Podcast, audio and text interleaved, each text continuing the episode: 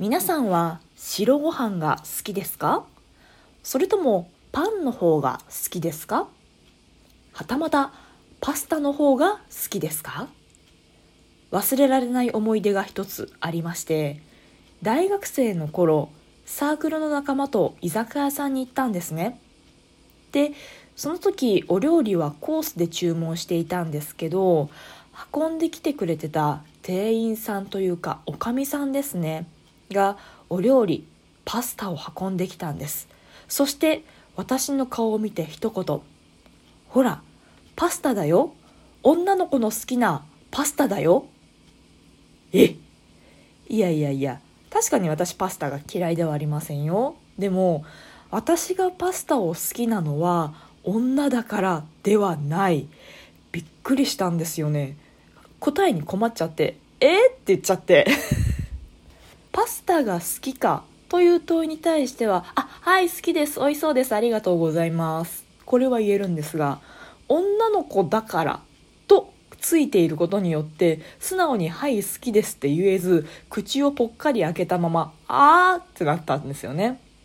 でなんかあわあわしてる間に「ごゆっくり」つっておかみさんは外に出ていくのですがあわあわしている私を見て先輩も「え女だからパスタ好きなの?」とかいじってくるんですよ。その場に確か女子が私しかいなかったんですか？もう一人ぐらいいたかな？まあとにかくその物言いにはその場にいた全員がちょっと引っかかったらしくってそうとは限らんよね。何でしょうね。決めつけ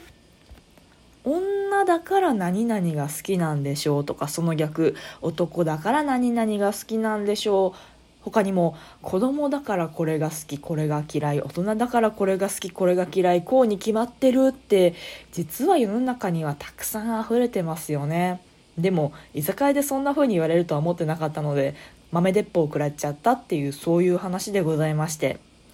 猫だって吠えたい。この番組ではリアルではちょっと喋りづらいことだけど誰かに聞いてほしいこと日々の雑多な所感をいかに言葉にできるか鋭意挑戦中です。少しの間お付き合いいただけますと幸いです。確かにね。男の子なんだから白ご飯好きでしょって言われてる風景もなんか記憶の中にありますもんね。男だからご飯が好きとは限らずパンが好きな男もいればパスタが好きな男もいればいや炭水化物そんな好きじゃないんだよねとか脂っこいものそんな好きじゃないんだよねそもそも小食なんだよねっていう男性がいても私としては何にも問題ないと思うんですけどで逆にねあの女子であっても女であっても女性であっても白ご飯好きでも全然いいんですけどなんか妙に引っかかりましたよね。でなんでこの話を思い出したかっていうと低温女子とは何ぞやというのをぐるぐる考えていたんですよ。この間ライブ配信のコメントで「文紀は低温女子だよね」みたいなことをコメントで頂いてあそうだっけ？みたいになったんですよね。いわゆる私の考える低温女子っていうのはもっと声低い人のことなんですよ。なんだったらたまに男の人と間違えられますとか、まあ、電話に出たら息子と間違えられたのはあの田中真由美さんのエピソードなんですけど、まあ、それは私もたまに1回2回ぐらいはあったんですけどその大学生になってから家の電話に出たら「あ息子さんですか?」って言われちゃうというね、まあ、そういうのはあったんですけどかといってその声優さんができるほど低い声であるかというと平均よりちょっと低いだけでそんなに特徴ですって全面に押せるほど声低くないんだよなと思ってでググったんですよ低温女子ってとりあえず Google で、まあ、なんでググったかっていうか定義を知りたかったりとかそれが褒め言葉なのかどうかなんかよく分からなかったので調べたんですよね。そしたら結構上の方の表示で検索順位で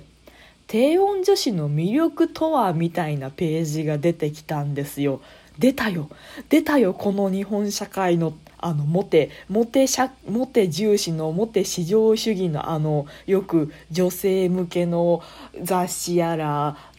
ネットマガジンとかであるやつが出てきたんですよ。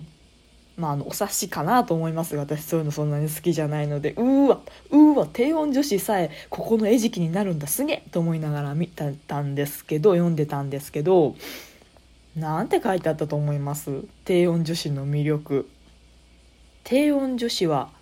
母性があるしっかりしている男性を包み込めるような安定した心地よさがあるみたいなことを書いてあったんですいやそうとは限らんやろうと思って別に声が声が低いことと母性にあふれていることなんか包容力があることっていうのは別に何にも関係性ないと思うんですよね。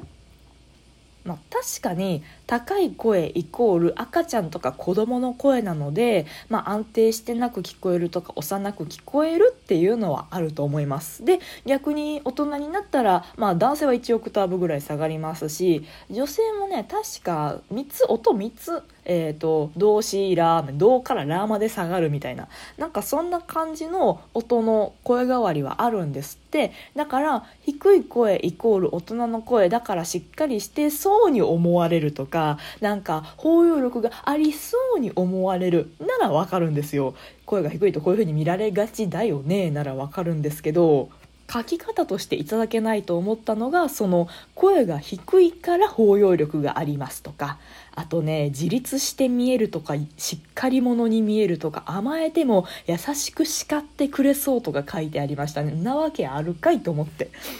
ただただこちとら声帯がちょっと太めに生まれただけですよ。なのに包容力があるんですよね。じゃああなたのこと好きですって言われてもいやいやいやいやいやいや関係ないから全然私包容力ないですからね。もうこんなに心の狭い人間なんていないですから。あとわがままだし子供っぽいですよ私。なのにいや雑誌で見たんで声が低い女の人ってこういう性格なんでしょって来られたら嫌でしょ。まあ真に受ける人がそこまでいるかどうかっていうのはまあありますけどね。この低音女子というニッチなニッチなワードでさえそういう記事がバカすか出てくるっていう言葉ですよ。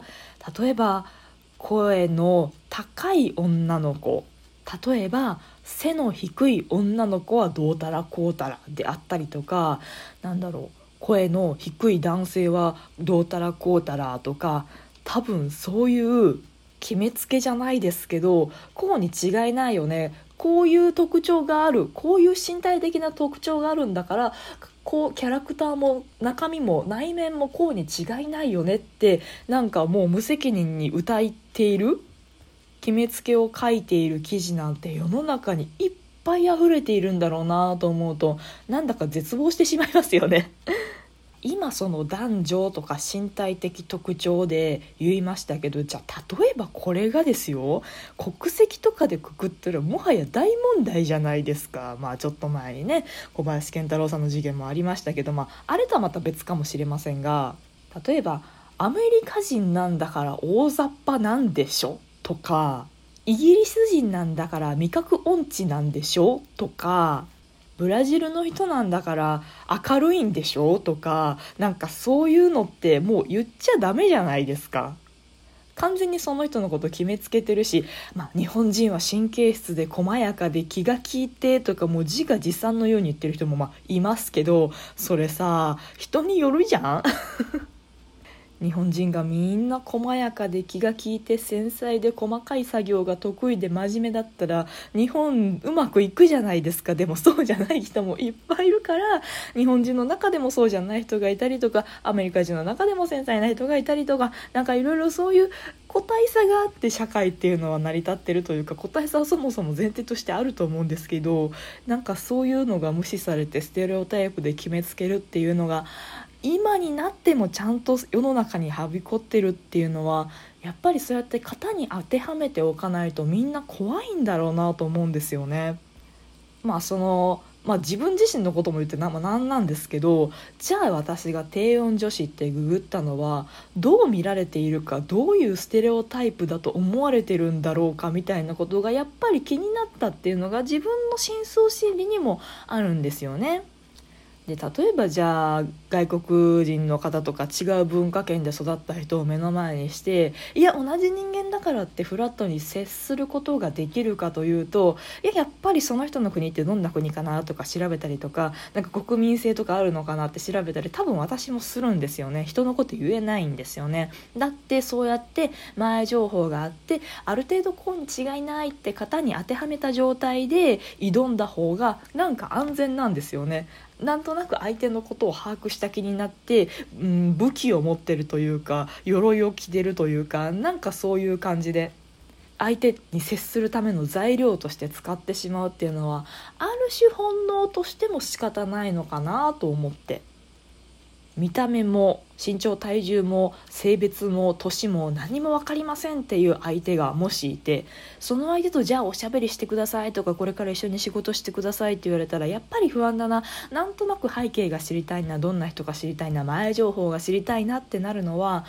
あるかもしれないあるかもしれないけどそれを変な偏見であったりとかステレオタイプに押し付けたりだとかそれで相手を戸惑わせたり傷つけたりしないようにっていうのは私自身も意識しなくちゃいけないことだなと思いました。ちなみに私はパスタも好きですし、まあ、白ご飯もそんなしょっちゅうは食べませんけど好きですしパンも好きですけど一番好きなのはうどんとそうめんですかね。というところで今日もお付き合いいただいてありがとうございました。トークが面白いなと思った方はリアクションボタンを番組フォローがまだの方は番組フォローもぜひお願いしますということでまたお会いしましょう。バイバイ。またね